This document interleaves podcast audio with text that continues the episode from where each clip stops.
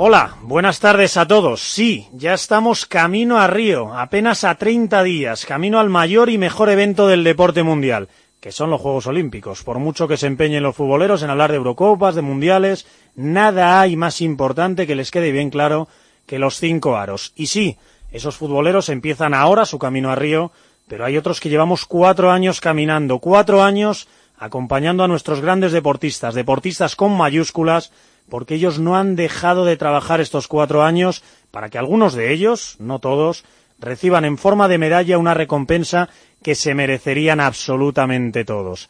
Y con Marcos Manchado en la parte técnica, Marcote, precisamente ese es el objetivo de este programa, contaros la historia de unos cuantos deportistas, de varias de nuestras mejores opciones de medalla en Río de Janeiro.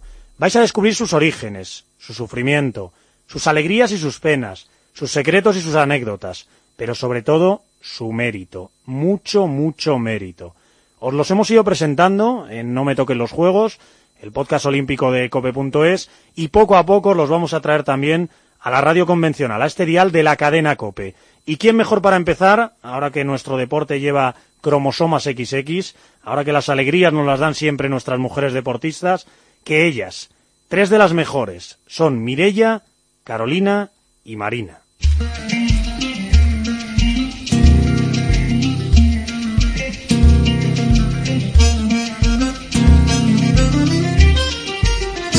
No me toques los juegos. Con Ángel García Muñiz y... Hola, soy Miriam Belmonte y esto es No me toques los juegos. Y no me los toques porque este año lo vamos a petar.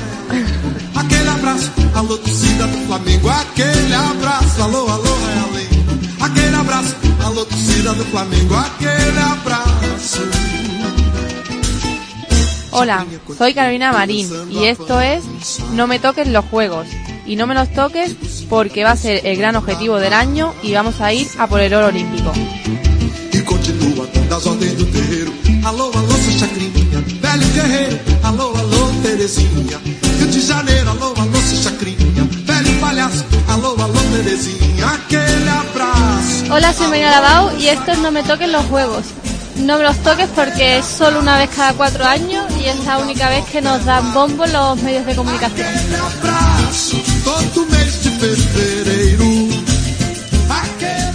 Pues ya se han presentado ellas, pero bueno, empezaremos por Mirella Belmonte, nadadora, para muchos la mejor deportista de nuestro país. Aunque eso sí, ella siente que aún queda mucho trabajo por hacer. No pienso si soy la mejor deportista española, simplemente me despierto cada mañana y me tiro a la piscina. Sí, la verdad es que eh, siempre he dicho que prefiero no, no mirar lo que he hecho, no echar la vista atrás y, y motivarme con lo que me queda por delante. Porque si miras lo que has hecho es como, bueno, puedes decir, bueno, pues ya lo he hecho todo y, y ahora pues relajada, ¿no? Pero creo que, que es mejor eh, mirar lo que tienes más por delante que ver lo que has dejado atrás o lo que has hecho. Me gusta, me gusta esa motivación. Estudio como vía de escape, cuando no nado, estudio. Sí, la verdad es que es difícil, pero bueno, gracias a la UCAM pues estoy estudiando Relaciones Públicas y Publicidad y la verdad es que estoy muy contenta con, con todo el planning que tengo con los profesores, con la comunicación que tengo con ellos, los exámenes, no puedo pedir más. A ver, demuéstrame que de verdad se te da bien esto de la publicidad. Estamos en un programa olímpico. Dime un eslogan, un titular que defina a la Mirella del Monte que tengo ahora mismo delante.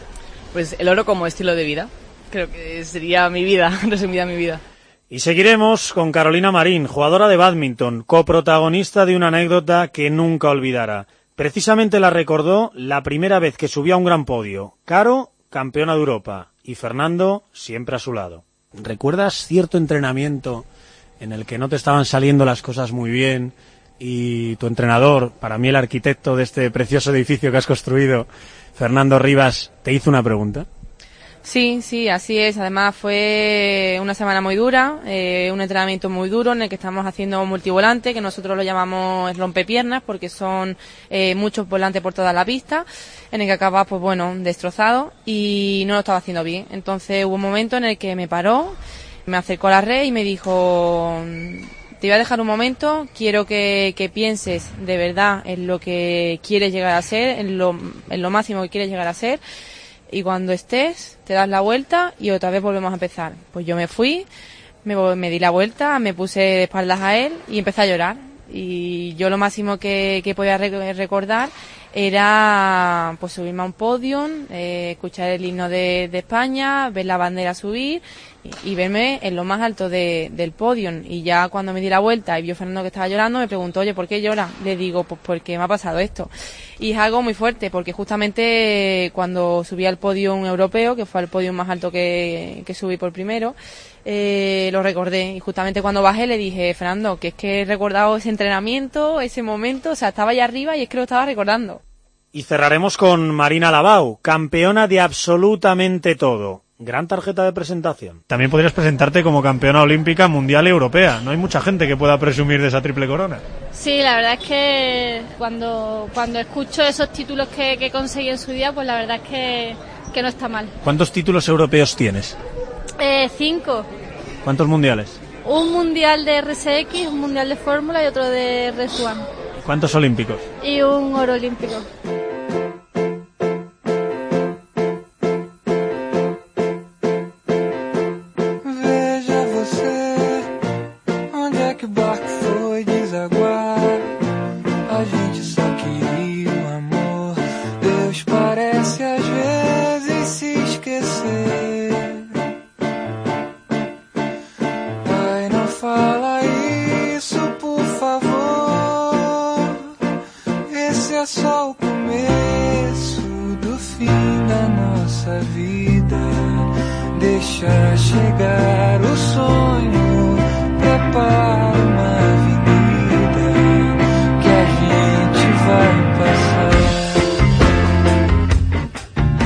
Las tres son campeonas. Las tres han hecho sonar el himno de España por todo el mundo. Pero todo tiene un comienzo. Y ellas también. El de Mirella pudo estar muy lejos de aquí. Pudo estar en las antípodas. Muy poca gente sabe que pudiste ser australiana. Sí, la verdad es que creo que no lo sabe mucha gente. Bueno, mi padre era matricero y en esa época pues estaban muy cotizados y le, le bueno, propusieron ir a Australia para trabajar allí y al final pues no, no fue, pero podía haber sido australiana, nacer allí y ahí sería totalmente distinto porque bueno, la natación allí es como casi el fútbol aquí y, y le da mucha más bola y, y bueno, pero a lo mejor no hubiera sido nadadora también. Lo que sí sabe mucha gente es que tuviste esos problemas de espalda con cuatro añitos y que por ellos hoy eres nadadora. Sí, todavía lo sufro porque, eh, bueno, la esclerosis es una cosa que, que no se va, que es la espalda desviada y, bueno, siempre es así. Y, bueno, sí que sufro a veces de espalda cuando estoy mucho tiempo de pie o cuando hago ejercicios, pero, pero es una cosa que puedo vivir normal con ella y convivo con ella y es- está conmigo ya de por vida. El médico te recomendó nadar. Sí, le recomendó nadar y al final, bueno, hubo una época que me decía, pero es que la espalda va peor, pero sigues nadando. Y yo, pero si no puedo ir más, si voy cada día a la piscina. Y, y después ya se volvió a enderezar un poco y, y todo mejoró. Bueno, cuéntanos bien lo de tu primera medalla con seis años, pero la historia de verdad, sin adornos. Bueno, tenía seis años, mi primer campeonato de Cataluña y nadábamos 100 estilos y una cosa que, bueno, yo no había nadado campeonato de Cataluña, llevaba nadando un año o así. Y entonces las más buenas iban en la última serie y yo en la penúltima serie. Entonces, claro, yo gané mi serie y dije, pues yo quiero mi oro, porque yo quedé la primera de mi serie. Y al final quedé segunda, o sea que gané a todas las de la siguiente serie menos a una. Y yo no quería coger la plata porque yo había quedado primera. Y mi madre me tuvo que decir, coge al podio y coge la medalla. Y entonces fui y al final la cogí, pero me sentó bastante mal. ¿Recuerdas ya entonces el oro como estilo de vila? ¿Recuerdas qué te dijo exactamente Paqui, tu madre? Bueno, yo que fui a coger la medalla que, que me estaban esperando. Si ves hoy a Mirella Belmonte nadando en una prueba de estilos, hombre, podemos decir, sin que te enfades conmigo, que la espalda es un poco el déficit y que sin embargo luego en la braza remontas. Pero dice todo el mundo que de pequeña era todo lo contrario. Mm, pequeña espaldista. Pero este año estoy mejorando muchísimo la espalda en entrenamiento y estoy bajando bastantes segundos del año pasado y ahora toca coger esa técnica y pasar a la competición, que es lo más difícil, ¿no? Pero de pequeña me acuerdo que los relevos nadaba de espalda, que, bueno, incluso hasta los, creo que 12 años de que campeón de Cataluña en 100 espalda y en de espalda, así que bueno, está volviendo. Me alegra eso de que estés mejorando la espalda, que va a ser importante de, de cara a los estilos en, en Río de Janeiro. Me han contado que con nueve años le pediste un autógrafo a una rusa que habla muy bien español. Sí, a Nina, la verdad es que para mí fue un momento especial. Fue el campeonato de España absoluto y yo la vi allí y, claro, me da mucha vergüenza pedir un autógrafo. Y al final eh, me lo hizo y fue para mí como tener un, como una reliquia en mis, en mis manos, ¿no? Y, y nunca imaginé que después en el 2008 pues eh, sería una de mis mejores amigas y, y dormiría con ella y haría vida normal con ella. Hablamos de Nina Cibaneskaya, por supuesto. ¿Qué te puso en la dedicatoria? ¿Lo recuerdas? Bueno, me puso para Mireia de Nina y ya está, porque la pobre, claro, tenía mil niños para firmar y, y no podía tampoco detenerse mucho. Dime que la guardas y creo en los ídolos y en... Sí, la verdad es que tengo muchas firmas guardadas de mucha gente a la, a la que admiro y, y a veces es bonito mirar y, y, y recordar un poco tus inicios. Esa niña con 17 años fue a los Juegos Olímpicos de Pekín y compartiste habitación con Nina. ¿Recuerdas alguna conversación, algún consejo que te dijes entonces? Sí, me remarcaba mucho que me tenía que fijar solo en mí misma y las calles al lado olvidarlas. O sea, porque nosotros tenemos siempre en mente las calles al lado, las referencias, que si una sale más fuerte, que si otra sale atrás. Entonces me dijo, tú céntrate en lo, en lo que tienes que hacer y, y deja a las demás en paz. ¿Recuerdas quién, después de que Nina Cibaneskaya ganase aquella medalla en Sydney 2000, quién fue la siguiente nadadora, chica o chico española que ha ganado una medalla en los Juegos Olímpicos? Yo, fui yo, sí, sí. Los inicios de Carolina, en cambio, estuvieron cerca, muy cerca, en el sur de España, y con algo tan nuestro como el flamenco. Todo empezó en el barrio de la Orden. Desde los dos años, flamenco, bulerías y sevillanas. Sí, así es, todo a la vez. Me gustaba y me sigue gustando, sobre todo porque mi familia creo que, que, es algo que lo llevamos en la sangre y a mí me encanta reunirme con toda mi familia porque, porque siempre sale el flamenco entre que mi padrino canta, mis primas bailamos y yo también, eh, un primo mío toca el cajón, así que al final toda la familia es muy flamenca. Me voy a apuntar a la próxima fiesta familiar. Pues cuando tú quieras. y a los ocho años aparece el badminton. Eso es, a los ocho años, pues gracias a mi amiga Laura, que es la, mi amiga con la que íbamos juntas al colegio, a bailar flamenco, eh, y de repente pues me fui un día con ella al pabellón al lado de mi casa, y hasta, hasta aquí. me cuentan que al principio eras muy, muy mala. Te cuentan y te lo puedo decir yo también, era muy mala, vamos, ya te lo digo yo. Ya te enseñaré un vídeo que eso es mejor ni verlo. Pero muy pronto mejoraste, y con 12 años, campeona de España y adiós al flamenco, solo badminton. Sí, sí, ya tuve que elegir más que nada porque era lo que más me gustaba y porque también me tenía que, que centrar en los estudios y al flamenco la verdad que me quitaba bastante tiempo. Me dio mucha pena decirle adiós, pero, pero bueno, sé que siempre lo voy a tener ahí. ¿Es cierto que eh, aún conservas la raqueta con la que ganaste aquel campeonato de España con 12 años? Pues justamente la tiene mi padre y, y sí que la conservo con mucho cariño. Y un año después, con 13 años, en otro campeonato de España, nace el matrimonio Fernando Rivas-Carolina Marín. ¿Cómo? Fue algo muy curioso porque yo iba a Menorca, que teníamos el Campeonato de España sus 15, y, yo sabía que, Fernando iba al torneo, pero no, no sabía para lo, para lo, que iba. Entonces, bueno, pues me lo presentaron y justamente en cuartos de final yo me enfrentaba contra Beatriz Corrales, que es la segunda mejor de España. Y, y, bueno, pues Fernando nos vio algo en las dos y, sobre todo en mí, que se quedó como diciendo, es que a este diamante hay que pulirlo. ¿Recuerdas lo primero que te dijo Fernando después de ese entrenamiento o esa conversación con tus padres? ¿Recuerdas lo que dijo entonces Fernando? Le dio las gracias a mis padres porque mis padres estaban pasando por un momento difícil de separación y bueno, dejar a tu única hija eh, a 600 kilómetros de casa, pues la verdad que, que, ya te digo yo que no fue fácil. A eso voy, con 14 años, a 600 kilómetros de casa, con esa situación familiar que tú dices, hombre, es una decisión que a la larga todos podemos decir que fue acertada, pero no creo que fuese nada fácil tomarla.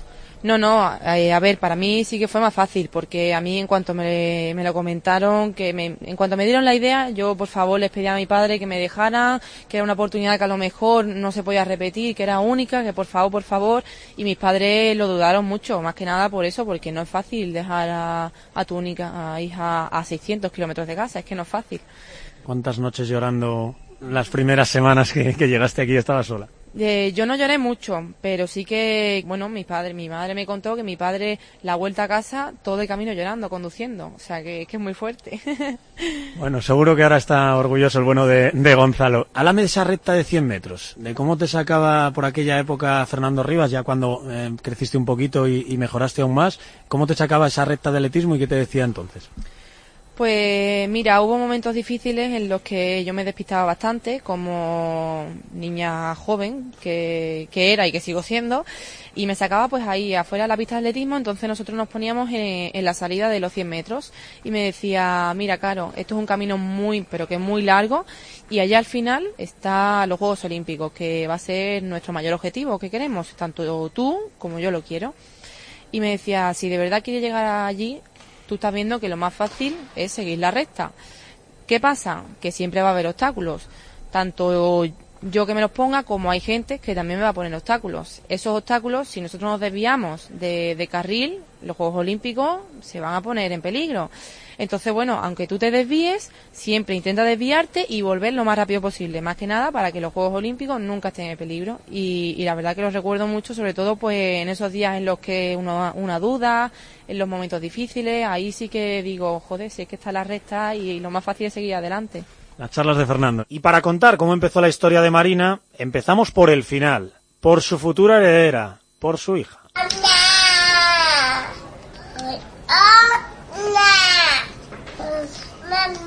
Guapa. ¿Es mi hija? ¿Cómo se llama? Marta. ¿Y cuántos añitos tiene? Tiene dos años y medio. ¿Ya ha subido al barco contigo? En la tabla sí, sí, se ha subido este invierno en Brasil, está con nosotros navegando. No me digas que ya sabe hasta manejar la vela ella. No, no, no, todavía no, pero sí, sí que surfea. Ahora viajo con Martita, la abuela y la olla para las papillas. Ah, sí, eso era al principio, el primer año de, de Martita, que, que claro, no, no me podía separar de ella. Y sí, ahí íbamos siempre, me hacía mucha gracia porque llevábamos la olla express para hacerle las papillas, ¿no? Íbamos con la abuela, la niña y la olla express a todos lados. Bueno, ya hemos comprobado que hoy, ya convertida en campeona, llevas eh, a la familia a cuesta siempre que puedes. Pero todo empezó también con la familia. ¿Qué le dijiste a tus padres hace muchos años cuando viste a un señor con una vela rara? Bueno, yo empecé empecé muy muy pequeña, empecé de Optimi, pero la verdad es que siempre me llamó la, la atención el windsurf, ¿no? Y, cuando vi la primera vez a la gente haciendo windsurf que, que era como más divertido, ¿no? Que se caía la vela, que tenías que levantarla, era un poco más de equilibrio y bueno, me, me llamó mucho la atención y yo quería yo quería hacer eso. Yo quiero hacer eso, le dijiste, aunque eso sí, tus padres, claro, tenían un poquito de miedo de que te fueses demasiado lejos. Eras muy pequeñita, ¿qué años tenías por entonces? La primera vez que te subiste a una tabla. Tenía 10 años. Diez añitos. Te ataban con un peso muerto, digamos, con una especie de ancla al fondo del Guadalquivir. Todos los días decía yo quiero hacer windsurf, yo quiero hacer windsurf, yo quiero hacer windsurf. Y al final me dijeron, venga, ponte ahí en una tabla para que te calles, pero me pusieron un ancla para que no me moviera, simplemente me entreteniera subiendo y bajando la vela, porque en el río hay corriente y, y bueno, rápidamente pues te vas para te vas para abajo. Hasta que un día... Hasta que sí, eh, no sé si fue ese primer día o el segundo que, que quité el cabito y, y pude seguir salir navegando. Ah,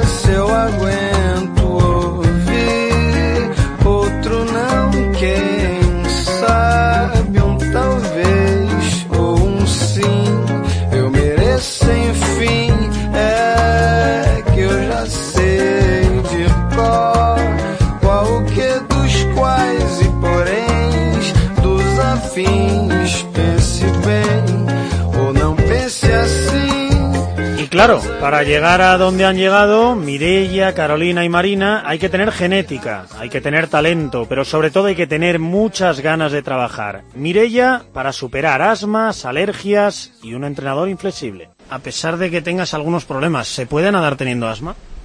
Sí, lo, lo tengo comprobado. lo compruebo cada día.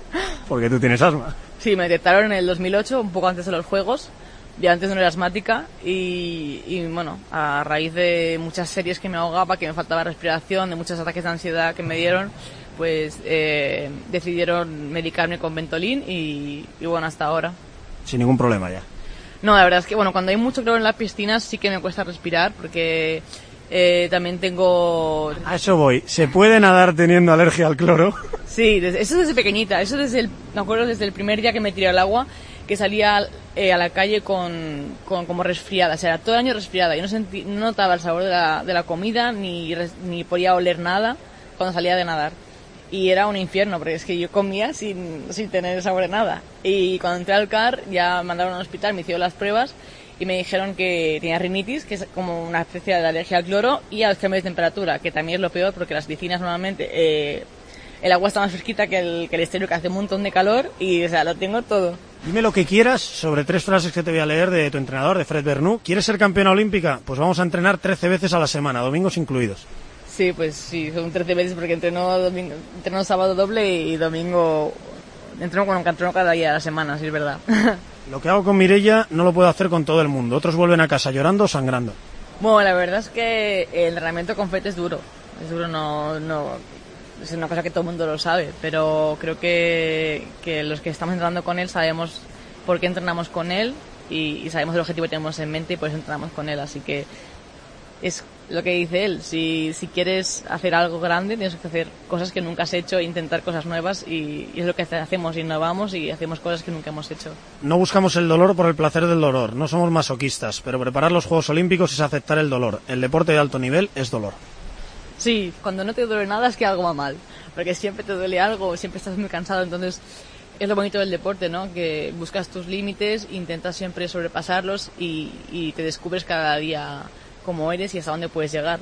Y yo con Fred cuando empecé pues pensaba que, que tenía un límite y ahora veo que, que lo estoy todavía buscando el límite, ¿no? ¿Algún día te vas a la cama sin que te duela nada? No, porque siempre, siempre te duele algo y, o estás muy cansado, pero es el trabajo que, que haces. Para que la gente vea en cifras y en números y en horas de entrenamiento todo esto, ¿a qué hora te levantas, por ejemplo? Pues depende de los días, pero normalmente a las seis y media me levanto. ¿Llegas la primera al gimnasio o a la piscina? Intento siempre llegar la primera, me gusta. Y lo primero que te dice Fred, eh, buenos días o directamente ya ponte a currar. No, siempre tenemos una norma que damos la mano antes de entrenar y después cuando acabe el entrenamiento. Una forma de respeto. Qué bueno, me gusta. Dime un día de entrenamiento normal. Bueno, me levanto a las seis y media, eh, a las siete estoy en la piscina, hago un calentamiento de siete a siete y cuarto más o menos, y después entreno de siete y cuarto hasta las diez menos cuarto, desayuno, diez y media pesas, normalmente hago una hora y media o así, más o menos hasta las doce, doce y cuarto, Eh, después tengo un poco de tiempo para estudiar, como, a la una más o menos, después hago siesta una hora, no más de una hora, después voy al gimnasio a hacer un poco de calentamiento, abdominales o más o menos, y sobre las 4 voy otra vez al agua hasta las seis y media y a veces que hago, hay días que hago cardio y después hay un masaje, depende, y de estudiar, cenar y dormir. A las 10 a dormir normalmente. y ya está. Tele, cine, juergas. Cuando estoy con ella voy a hacer no tengo ganas ni de tele, ni de cine, ni de nada. La verdad es que tengo ganas de dormir y de relajarme y, y pensar en el día siguiente. ¿Has calculado cuántos kilómetros, por ejemplo, puedes nadar en un año? La verdad es que no lo he calculado. Brazadas, unos 3 millones de brazadas, pero la verdad es que no. Carolina vive 24 horas al día pendiente de un volante hecho de plumas. 24 horas al día, todos los días, incluso el que conoció a su ídolo, Rafa Nadal. Volantes y más volantes. Ay, el volante, Carolina. Pobres gansos y ocas. ¿De qué está hecho ese volante? Pues el volante está hecho de, del ala izquierda de- del ganso y solamente puede ser de, de ese ala porque si se coge de- del otro ala ya el volante cambia de dirección y sobre todo nos perjudica mucho a los jugadores que tenemos que cambiar también la técnica. Pero pobres gansos, pobres ocas, que es que yo me los imagino depilados con una alita sin nada. Yo, yo prefiero ni imaginármelo. Oye, y se le puede pegar tan fuerte a un volante que la gente cuando oye la cifra se sorprende. Yo me sigo sorprendiendo que vuele hasta 493 kilómetros por hora, que está el récord de, de- un malasio de tan.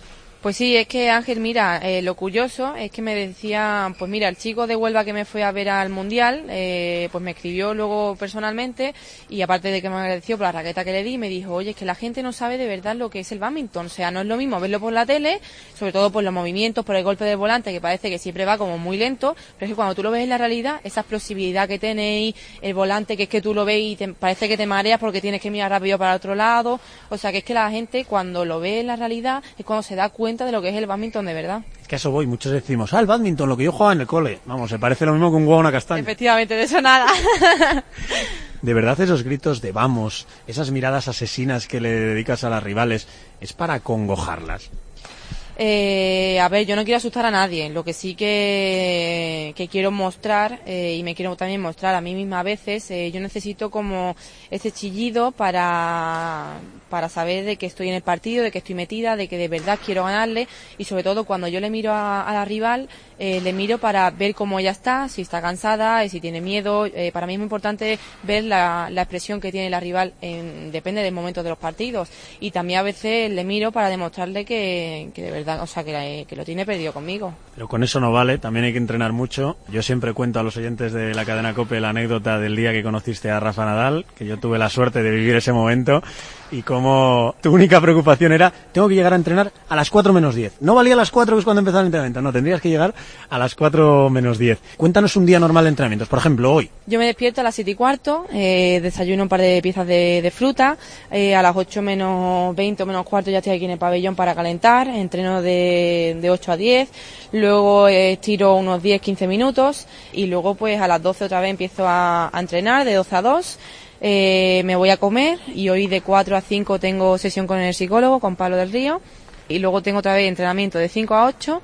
Y luego para finalizar el día, de 8 a 9 y media, eh, tengo fisioterapia. Y luego es mi tiempo libre. Tu tiempo libre a partir de las 9 y pico de la noche. Efectivamente, que mi tiempo libre es meterme en la cama. Y si Carolina vive pendiente de un volante de plumas, Marina vive pendiente del viento, el vehículo de sus sueños, el artífice de todas sus alegrías, pero también de sus desvelos. El viento hay que entenderlo, hay que leerlo, hay que escucharlo. Bueno, el viento, el viento se ve, se ve en el agua, ¿no? Y bueno, eso, eso tiene que pasar muchos años para aprender. Y simplemente... ¿Qué se ve? ¿En las olas? ¿En el no, color? el color. Pues donde está más oscuro es que hay más viento. Y, según cómo se acerca ese oscuro hacia ti, pues sabes la dirección, ¿no?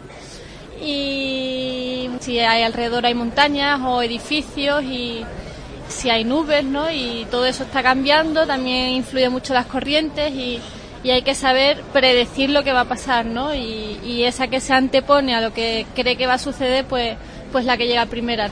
Y no es fácil, no es fácil. O sea, es un deporte en el que nunca nadie lo hace siempre todo perfecto.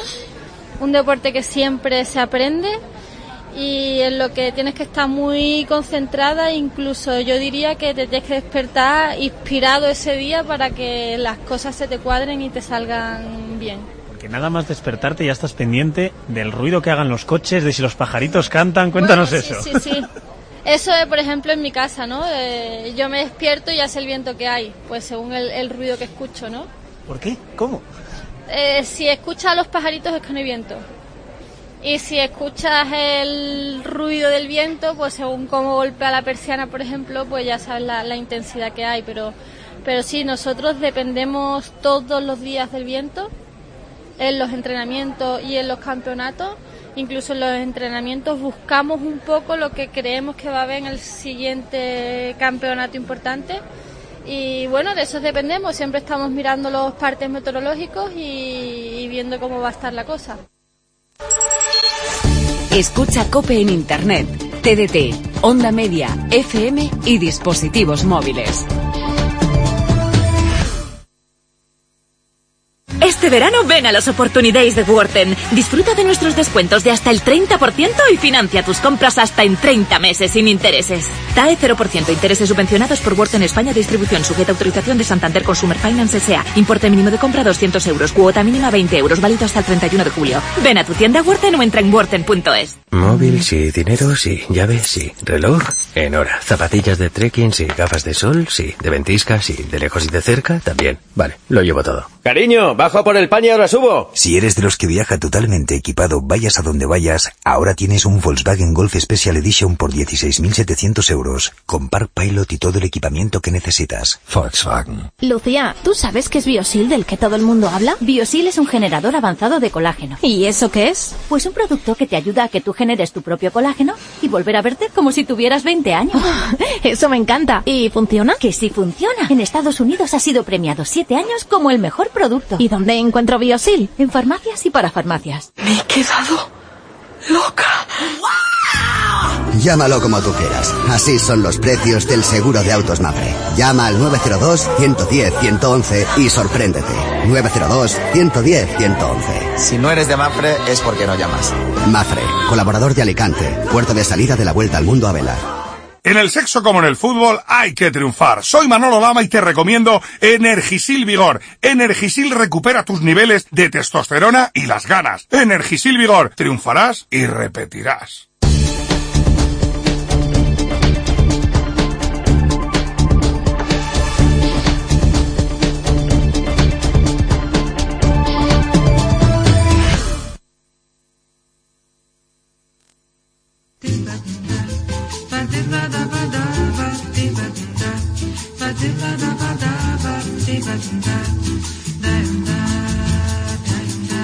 No lo olvides, no me toques los juegos.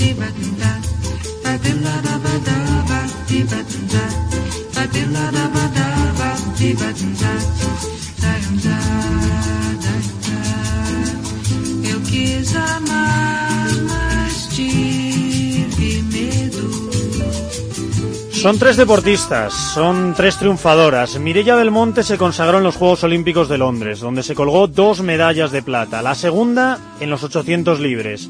La primera, un sueño cumplido, en el 200 mariposa aquel 1 de agosto que nunca olvidaremos. 50 metros, vamos Mireia con el alma, vamos Mireia con el corazón, hay que morir Mireia, estamos todos contigo, está apretando la China Yao, Mireia se está quedando sin aire, vamos Mireia que hay que aguantar, te espera el podio olímpico, te espera lo que le pediste a Papá Noel, a Sí, los sí, Reyes sí. Magos, Vamos, vamos. Mireia. Sí, sí, sí, te sí. espera la gloria, te espera tu sueño, cógelo Mireia, últimos metros, plata o bronce, plata o bronce, plata o bronce, Mireia Belmonte, medalla de Sí, sí, plata sí, sí, sí. en los 200 mariposa. Bien merecido que tienes que esa memoria esté fijada ahí. Yo te vi salir de esa piscina, esa sonrisa, esos ojos brillantes.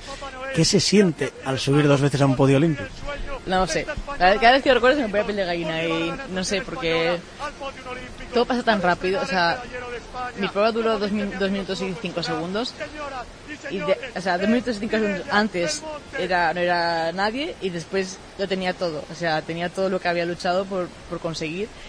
Y no sé, es que no sabes cómo reaccionar, porque nunca lo has sentido, nunca has sentido algo parecido, no te han hablado de ello, así que era como, ha venido todo de golpe, entonces era como, no sé qué hacer, estoy paralizada, no sé lo que he hecho, no sé dónde estoy, y es como, Reaccionas con una conversación, si se puede llamar así, con tu madre, en la que es una mezcla de lágrimas, sonrisas, también con una felicitación de Rafa Nadal. Enhorabuena, Mireia, la primera medalla para España en estos Juegos Olímpicos.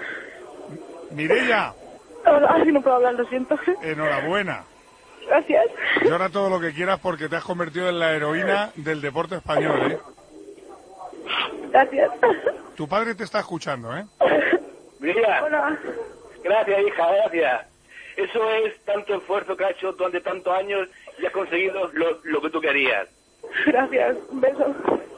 Eso. ¿Quieres, quieres No. decir algo a hola, hola mamá? Sí, póngale con la madre, hombre. Mireia. Hola. Hola. ¿Qué pasa? ¿Y a ti qué te pasa, cariño? Nada. Muy bien, felicidades, cariño. ya va. Hola Rafa Nadal, ¿qué tal? Buenas noches. Hola, buenas noches. Envidia, ¿no? ¿Qué pasa, Mireia? Hola. Impresionante la cara que se le ha quedado a Mireia Belmonte. Joseba está roja como un tomate, sonriendo y a punto de volver a llorar. Muy contento, Mireia. Bueno, estamos desde aquí en, en Mallorca, evidentemente con la ilusión de estar allí, pero bueno, lo, he, seguido por la tele y nada, que muchísimas felicidades, que evidentemente muy, muy, muy, muy contento y, y bueno, a ver si es la primera de, de muchas. Gracias, es que bueno, es un referente para mí y bueno, la verdad es que muchas gracias. Y una pena no tenerte aquí, eh, todo el equipo te echamos mucho de menos, la verdad. Nada, muchas gracias. Desgraciadamente Gracias. pues lo veo por la tele, pero muy feliz por ti y por y a ver si muy, tienes mucha suerte mañana. ¿Has vuelto a oír alguna vez todos esos audios, esa conversación con tu madre? sí, alguna vez lo he escuchado y, y son momentos que siempre se me pone la piel de gallina y es muy bonito escucharlos y recordarlos, ¿no? Llegaron las felicitaciones, los homenajes. Entonces eras tú la que no te conformabas con eso. ¿Saliste del agua en Londres ya pensando, me falta algo? Sí. A ver, estaba muy contenta, pero en el 2 mariposas me quedé tan cerca que es como que lo he tenido casi y al final eh, he quedado segunda, que está- estoy súper contenta de tener mis dos medallas de plata, pero siempre quieres más, es el, siempre los deportistas queremos más, o sea... Y Fred, ¿qué? Me dijo que ahora iba a ser eh, tres veces más difícil ganar el oro que, que seguir así, ¿no? Entonces es, es muy difícil y la verdad es que lo estoy notando ahora que, que cada vez se hace más difícil, pero es que no todo el mundo puede ganar una medalla de oro todos los días y todo el mundo quiere esa medalla, así que solo toca trabajar. Carolina Marín llegó muy joven a Londres, pero dos años después hizo algo simplemente imposible, irreal. 120 millones de chinos jugando al badminton y llega una española, una onubense, y se sienta en el trono mundial. ¿Recuerdas qué día quedaste campeona del mundo? Eh, ¿La primera vez? Sí. claro, el 31 de agosto.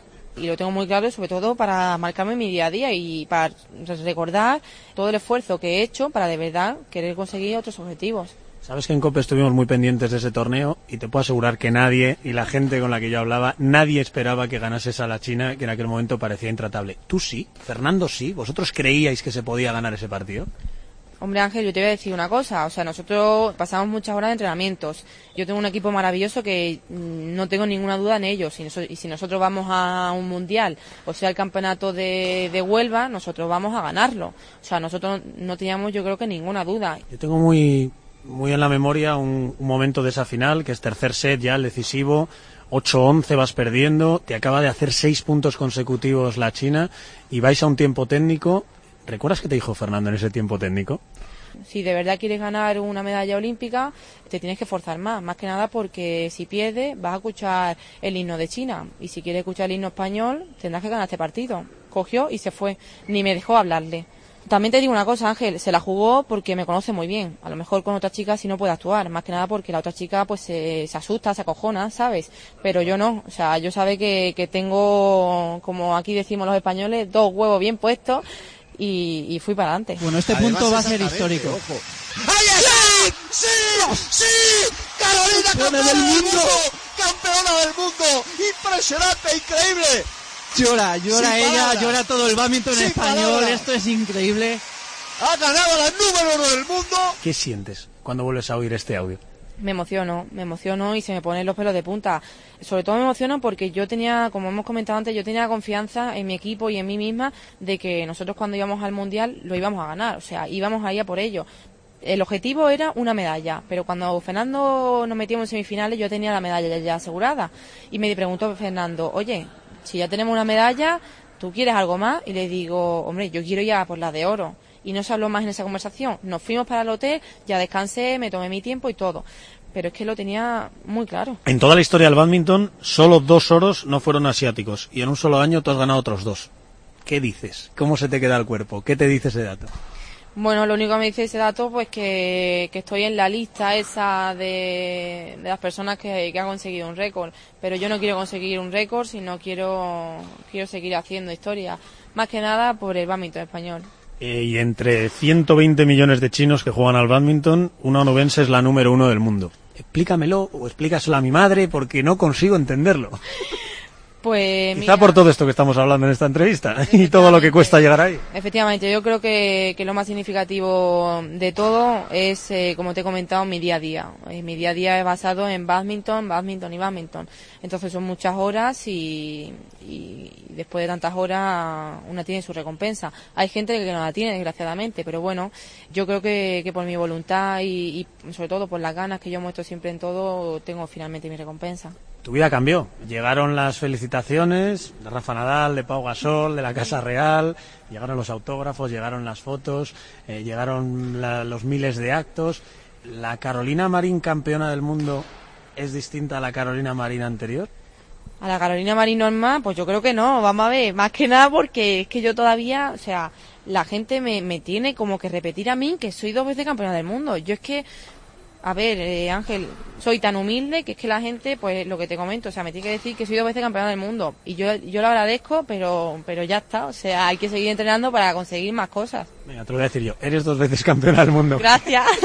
Y los sueños de Marina también se cumplieron en los Juegos Olímpicos de Londres. Ella subió al Everest del deporte. Nada hay más alto que el primer cajón del podio olímpico. En 2012, siguientes Juegos acabaron con Marina a hombros sobre tu tabla, con la bandera de España y con una botella de champán. ¿Qué sentiste en ese momento? Wow, pues eso es un momento de, de subidón a, a tope. Es un momento que es que, no sé, no podría ni, ni explicarlo, ¿no? Pero te sientes como que me puedo morir tranquila. Me puedo morir tranquila porque lo he conseguido y es algo que es para, para toda la vida. Y entre muchas felicitaciones, hubo una en el partido de las 12 que fue la que más te emocionó, según dijiste tú misma, de alguien que llevaba horas y horas llorando y desde que cruzaste la línea de meta y te convertiste en campeona olímpica. Hola Blanca Alabán, buenas noches. Alabao. Hermanita. ¿Qué tal? Hermanita, eres la única que me faltaba por hablar. Y yo te quería hablar, pero quería esperar un buen momento. que llevo todo el día llorando de la emoción. No me digas. Ay, mi niña, más chica. Uf, me está entrando hasta calor, ¿eh?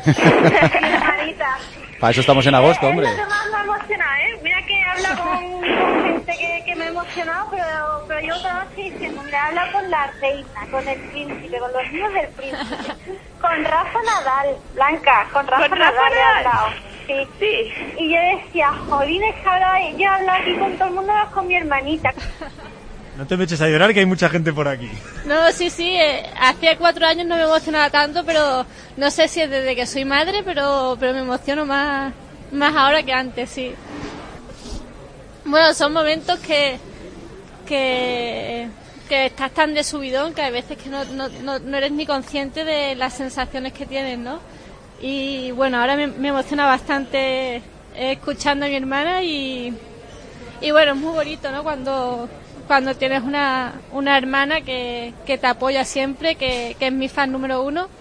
Y, y bueno, que es verdad que, que estuvo días sin parar de llorar. Yo no quiero que tú también te tires días sin parar de llorar, pero tengo que hacerte una pregunta. Eso fue por la noche. Y antes en el podio hubo un momento que nos emocionó a todos. Subiste y miraste al cielo. Bueno, pues el triunfo se lo dediqué a, a Kim. Kim fue mi entrenador los últimos años, pero, pero falleció justo cuando, cuando gané el campeonato del mundo. Y 2009. en el 2009 y bueno era nuestro nuestro objetivo no nuestro objetivo era es, eh, ser campeones olímpicos y, y él me ayudó muchísimo muchísimo y, y bueno pues se lo quise se lo quise dedicar porque bueno sentía que era un triunfo de los dos Yo tengo la sensación de que ese día Kim, por ahí arriba, donde quiera que estuviese, fue un poquito más feliz y sonrió un poquito más. seguro seguro y esta, esta entrevista empieza a ser muy emocionante ¿eh? Ya lo dejamos, ya cambiamos de tema. Pero seguro que Kim sonría, que sí. seguro sí sí Bueno, pues ojalá en apenas cinco meses vuelva a tener motivos para ser feliz y para sonreír, porque vuelven los Juegos Olímpicos.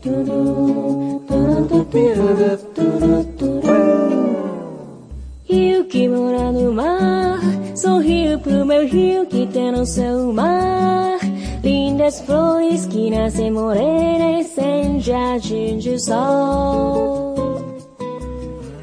Vuelven los Juegos Olímpicos, vuelven los cinco aros, vuelve el legado del varón de Coubertin, vuelve la gran oportunidad para miles y miles de deportistas casi anónimos. Eso por lo que sufren, eso por lo que vibran, eso con lo que sueñan. Completa la frase. Este año Mireia Belmonte le ha pedido a los Reyes Magos.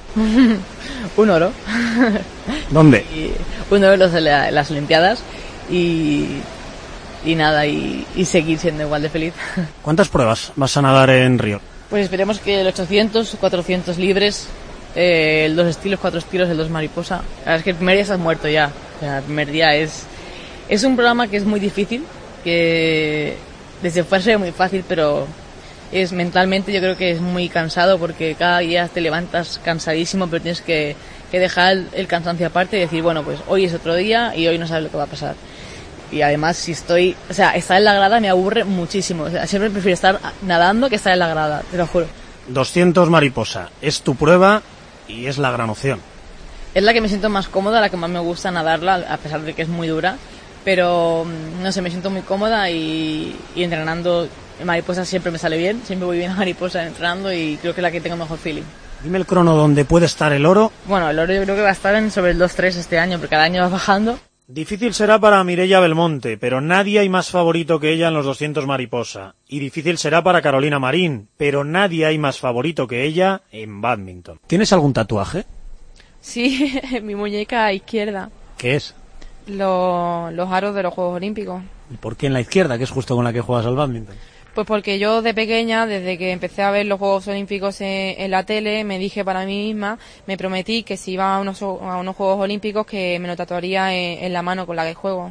Aquí, ahora mismo, ¿firmas la plata, firmas el bronce? Te pongo un papel delante. lo quemo, lo quemo, para nada. No, no, no, no. Solo vale el oro. Sí, sí, solo vale el, el oro más que nada porque es cuando más disfrutaría de, de lo que hago. Una plata, es que además me lo imagino y yo creo que es que ni saldría contenta al podio, o sea, estaría cabreada de, de poder pelear por el oro y, finalmente pues no, conseguirlo. Todo el mundo dice, evidentemente, que el cruce clave de, cualquier competición internacional son los cuartos de final, la puerta hacia las medallas. Pero claro, primero hay que llegar allí y luego sí, hay que jugártela ya y, y saber que, que- que hay que ganar o ganar.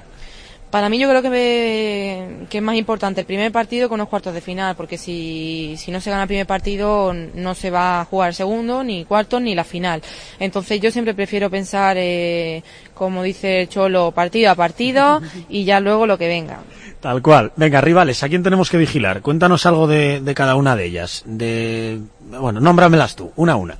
Pues mira, la primera que te voy a nombrar va a ser Carolina Marín, porque creo que va a ser la rival eh, más difícil que, que- que voy a tener. Eh, y luego, bueno, pues las rivales difíciles pues son la, la India Saina Nehwal, eh, la China, bueno, la- las dos chinas, eh, luego también la, tailane- la tailandesa Rachanok Quintanon y también la japonesa Nozomi Okuhara. ¿Qué te pasa en la boca? ¿Qué me has dicho unos nombres? Pues que como son nombres asiáticos, pues Sueñas con el oro, conoces a tus rivales. Toca prometer qué harás cuando triunfes en Río. Bueno, si quieres prometer cualquier locura, el micrófono es tuyo, ¿eh? También. Eh, ah, no, no, no, no, la otra vez dije una locura, pero porque era lo primero que se me ocurrió, que era... Recuérdala, por favor. Pero que era mentira, ¿eh? La voy a recordar, pero era mentira. Era bañarme eh, en la playa de Huelva desnuda con mi medalla de oro, pero eso es totalmente mentira. Yo lo que tengo prometido es ir con mi medalla de oro eh, a la ermita de la Virgen de Rocío y, pasar la medalla de oro por el manto. Enseguida hablamos de la Virgen del Rocío, que es como vamos a terminar esta entrevista. Y candidata a todo es también Marina Lavao, el mejor testimonio, por cierto, de ese bichito omnipresente que del que todos habéis oído hablar. Sí, Marina ya sufrió el virus del Zika, ya le picó el dichoso mosquito, y desmitifica bastante toda esta psicosis que se ha creado. Sí, sí, el Zika todo el mundo me dice, oh, estás bien, los mensajes de espero que estés bien, Eh, mira que no, que no, no fue nada. O sea, un día tenía fiebre, pues mi marido estuvo cuatro días con fiebre, yo al día siguiente estuve uno, pues dije, he pillado lo mismo. Después eh, tuve ronchas rojas por todo el cuerpo, pensaba que era una alergia, sin más. A los dos días se me fue. Y después me entraron lo- los dolores articulares que para nada sabía yo que tenía una relación desde la fiebre, eh, las manchitas, los dolores articulares y después dolores de cabeza. El Zika no es nada. Y no sé por qué le han dado tanto bombo, pero... Pero bueno, dicen que solo se pasa una vez, que ya estoy inmunizada, así que... Así que menos Zika, menos psicosis, menos excusas y más deporte.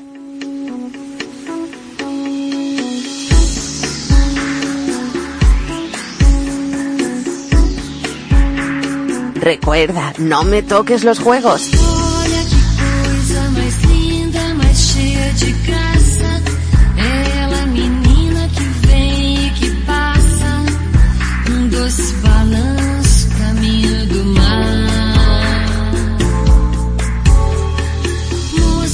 Nos han contado cómo empezaron, cómo entrenan, cómo ganaron y cómo quieren seguir ganando este verano en Río. Solo falta que nos desvelen algunos secretos, los que les han ido preguntando sus familiares, sus amigos, su gente.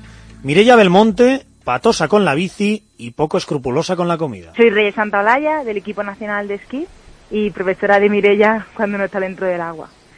A ver, esquiando y saltando camarástica, eh, yo creo que ya va bastante bien. Seguimos mejorando, pero creo que va más- bastante bien. Pero me gustaría preguntarte una cosa. ¿A qué edad aprendiste a montar en bici? Aprendí con ella hace dos años, o menos. ¿Cómo se puede aprender a andar en bici con 23 años? No sé ir en bici, porque de pequeña me gustan más los patines. Me va a matar a alguno de tus compañeros de concentración, pero dicen de ti que eres súper buena en el agua y un pato en lo demás. No, ¿qué dices? A ver, no, no. Yo creo que me defiendo bastante bien, pero en el agua sí que soy mejor, pero saltar y eso es saltar y hacer pesas y eso sí, ¿no? Correr también corro bien, más o menos, me defiendo. Hola, soy Ana, cuñada de Mirella. Hola, guapísima. Mire, eh, sé que en Pekín te comiste eh, los gusanos, los escorpiones. Quería preguntarte si ganas el oro en Río de Janeiro, si te comerías el mosquito borrachudo, que acabo de leer que es el insecto mm, más rico que hay allí. Come dos. Sí, después de comerme el escorpión y la serpiente, puedo comer lo que quiera ya. Carolina Marín y la abuela María, una señora maravillosa que ya felicitó a su nieta por el título mundial, aquí en la cadena COPE, donde si no, y quiere repetir con el oro olímpico. Doña María, ¿qué tal? Buenas noches. Buenas noches. Carolina, ¿y tienes a tu abuela? Hola, abuela. Hola, cariño, ¿qué pasa, hija? ¿Cómo Fue muy fuerte, ¿eh? Bueno, es que me emociono todavía. Abuela, abuela. No me. Es que me he puesto a llorar, es que todavía no me lo muy creo. bien, muy bien. Estoy muy orgullosa de ella. Y nada, abuela, pues que sepa que, que eres la mejor abuela del mundo y que te quiero muchísimo, ¿vale? Igualmente, soy hija mía, te quiero mucho. Es que la quiero mucho, la quiero, me emociono, me estoy emocionando todavía. Es la única abuela que me queda y es muy importante, es muy importante sobre todo porque mi abuela estuvo en los Juegos Olímpicos de, de Londres y me encantaría que fuera a Río, pero no va a poder ser porque, porque Río ya está mucho más lejos. ¿Sabes Pero- qué pasa? Que igual no puede ir a Río porque, bueno, la señora ya va cumpliendo años. Pero vamos a hacer una cosa, que es que la abuela María también ha querido estar en esta entrevista y mira a ver si puedes cumplir lo que ella te pide. Soy María, abuela de, Calo- de Carolina, Colcho, que me enreo yo también. ¿eh? ¿Te parece bien que en los Juegos Olímpicos repitamos lo mismo que hicimos en el Mundial? Y estos de la radio me dejen llamarte para felicitarte. Muchos besos para mi nieta. Qué graciosa, ¿eh? es que es muy graciosa. Tendrás que ganar el oro para que podamos repetir. Pues tendrá, ten- tendré, tendré que, que hacerlo para que mi abuelilla me, me vuelva a hablar. Has hablado de, de tu abuela, de la única que te queda. Eh, me emocionan mucho esos momentos en los que dices que juegas con la foto de tu abuela fallecida en el bolsillo y que Sí. miras al cielo para recordar también a tu otro abuelo fallecido, Sí. los de los de tu parte materna. Mm, Sí, sí, sí, sí. Además que, que siempre los llevo presente porque creo que, que han sido personas muy importantes en mi vida. Bueno, me han marcado mucho, sobre todo de, de mi personalidad y que, y que siempre han estado ahí para, para verme crecer. Y Marina Lavao y su hermana Blanca, a la que hemos oído antes, que quiere volver a llorar viendo cómo gana un oro olímpico, pero esta vez celebrarlo aún más. Ay, la medalla en Río, Marina. Si la consigues habrá que celebrarla, pero esta vez de verdad. Hola, soy Blanca, la hermana de Marina. Que Marina, si ganas otro oro, no te vas a ir temprano cuando estemos de fiesta, ¿no? No vas a hacer otra bomba de humo. ¿O sí? Eso, eso yo creo que es una leyenda, lo de la bomba de humo. Tu hermana dice que más allá de las 2 de la mañana no hay, no es imposible Es verte. que mi hermana vuelve a las 7, mm, yo hasta las 7 no aguanto. Y claro, a, a lo mejor hago bomba de humo, pero a, la- a las 4, a las 5, ¿no? Que, que, que ya son horas de volver. Pero sí, la verdad es que para salir por la noche con mi hermanita no, no hay que le siga el ritmo. Ya ven, son la nadadora Belmonte, la jugadora de badminton marín y la windsurfista Lavau. Tres campeonas, pero sobre todo son Mireia, Carolina y Marina. Tres deportistas que un día aprendieron, al día siguiente ganaron y mañana quieren volver a ganar. Os hemos contado su historia y ya que estamos, terminemos con alegría, con música, con la canción que Carolina Marín pone a todo volumen cada vez que vuelve a casa con una nueva medalla. La semana que viene, más campeonas, más deportistas, camino a Río. 19 de agosto, más o menos las 12 del mediodía en Río, las 5 de la tarde en Huelva, pabellón número 4 de Río Centro, en Río de Janeiro, Carolina Marín es campeona olímpica de badminton, y después de sonar el himno de España, bajas del, del podio, te encuentras con este micro azul de Cope y te toca elegir la canción que te pondremos en la cadena Cope. Eh, Creo que sé que, cuál vas a elegir, esa que pones siempre que ganas algo importante, ¿verdad? Sí, sí, sí. Además que es la que pongo cuando, después de ganar algún torneo, también cuando nada más entro por la puerta de Palo del Río, ya me la tiene puesta. ¿Y cuál es? La salve rociera. ¿Sabes qué pasa? Que ya está sonando y que te va a tocar cantarla. Los dos, ¿eh? Yo te ayudo, tranquila, yo te ayudo.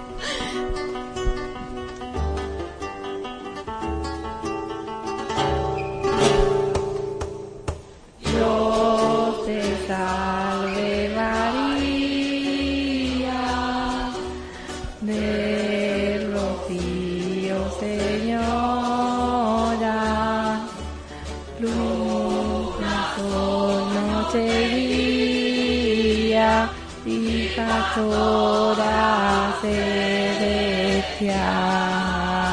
La verdad es que bonita, ¿eh? Es bonita, Es ¿eh? muy bonita, yo es que me encanta. ¿Por qué te emociona tanto esta canción? Pues me emociona porque yo desde pequeña iba a Rocío, iba siempre con mi padre eh, y justamente me, seguramente me case allí en el Rocío, porque es que me encanta, eh, me encanta la vista que tenemos, eh, me encanta el paisaje, es que allí es naturaleza, tenemos los caballos salvajes, o sea, tenemos todo. Vamos a por el estribillo, venga, te toca cantar. Venga. Ole, ole, ole, ole, ole, ole, ole, ole, ole, ole, ole, ole, ole, ole, ole, ole, ole, ole. A Rocío yo quiero volver a cantarle a la Virgen con fe, con un ole. Ole, ole, ole, ole, ole, ole, ole, ole, ole, ole, ole, ole, ole, ole, ole, ole, ole, ole. También quiero decirte una cosa, Ángel, que hay, he encontrado una taberna andaluza aquí en Madrid, que justamente vive, está al lado de, de donde vive mi chico, y, vamos bastante, y todos los viernes, a partir de las 11 de la noche, en una cierta hora, ellos apagan las luces y tienen allá a la Virgen de Rocío y cantan la salve. Y para mí aquel momento ya encontré la taberna perfecta. Me lo enseñó un día mis suegros y dije, este es mi sitio. Este es tu sitio, el sitio de esta chica que acaba de cantar con nosotros, que ya es campeona del mundo un par de veces, que ya es campeona de Europa y que ojalá sea campeona olímpica en Río de Janeiro. Muchísimas gracias, Carolina. A vosotros, Ángel.